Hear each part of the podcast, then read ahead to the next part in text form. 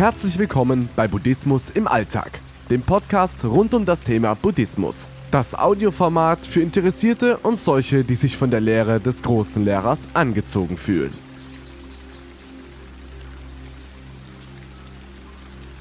Gibt es Déjà-vus?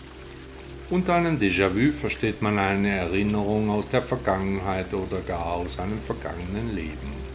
Das Wort stammt aus dem Französischen und bedeutet schon einmal gesehen. Wenn wir schon einmal gelebt haben, dann machen Déjà-vus auch wirklich Sinn. Andernfalls könnte es auch sein, dass uns Dinge und Menschen einfach nur vertraut vorkommen. Was ist, wenn an Déjà-vus etwas dran ist, wenn wir die Erlebnisse schon einmal hatten oder die Menschen und Persönlichkeiten eben aus einer früheren Inkarnation schon kennen?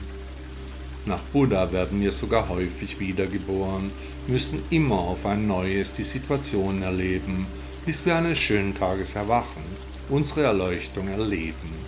Zum Erwachen kann ich dich nicht zwingen, zur Erleuchtung kann jede Persönlichkeit nur selbst vordringen. Unsere Erfahrungen müssen wir eben selbst machen. Ich für meinen Teil hatte schon einmal ein sehr prägendes Déjà-vu.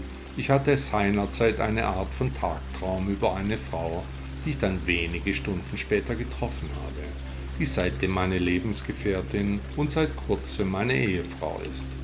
Bei vielen kleineren Erlebnissen war mir klar, dass ich hier ein Déjà-vu habe, die Situation irgendwie kenne, Menschen oder Lebewesen mir bekannt vorkamen.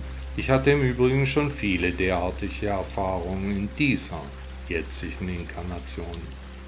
Natürlich könnte es sein, dass wir uns all die Visionen auch einbilden. Garantien gibt es auf Elektrowaren, keinesfalls auf die Realität hinter den Illusionen der Existenzen.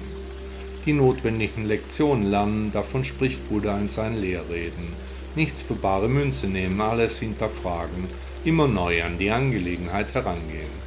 Kommen dir nicht die Menschen bekannt vor, sondern ihre Seelen, ihre Persönlichkeit. Eventuell kommen dir gewisse Orte und Gegenstände bekannt vor. Klar ist es viel einfacher, ohne nachzudenken, durch das Leben zu gehen, an den Zufall zu glauben. Aber nach Buddha gibt es keinen Zufall, alles kommt so, wie es kommen muss, abhängig vom Karma.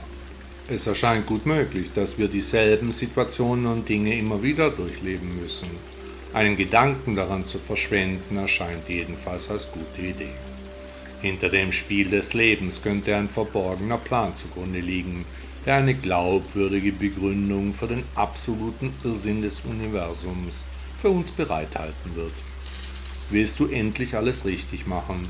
Die Philosophie Buddhas hält alles Nötige bereit, um die Zusammenhänge in eine Ordnung zu bringen, Ängste und Sorgen ab jetzt zu unterlassen.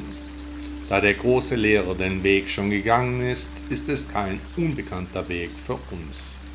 Und wie immer gilt, der Weg ist eben das Ziel. Buddha sagte einmal, wenn wir mit den Augen eine Form sehen, sollen wir uns nicht an ihr Erscheinungsbild klammern.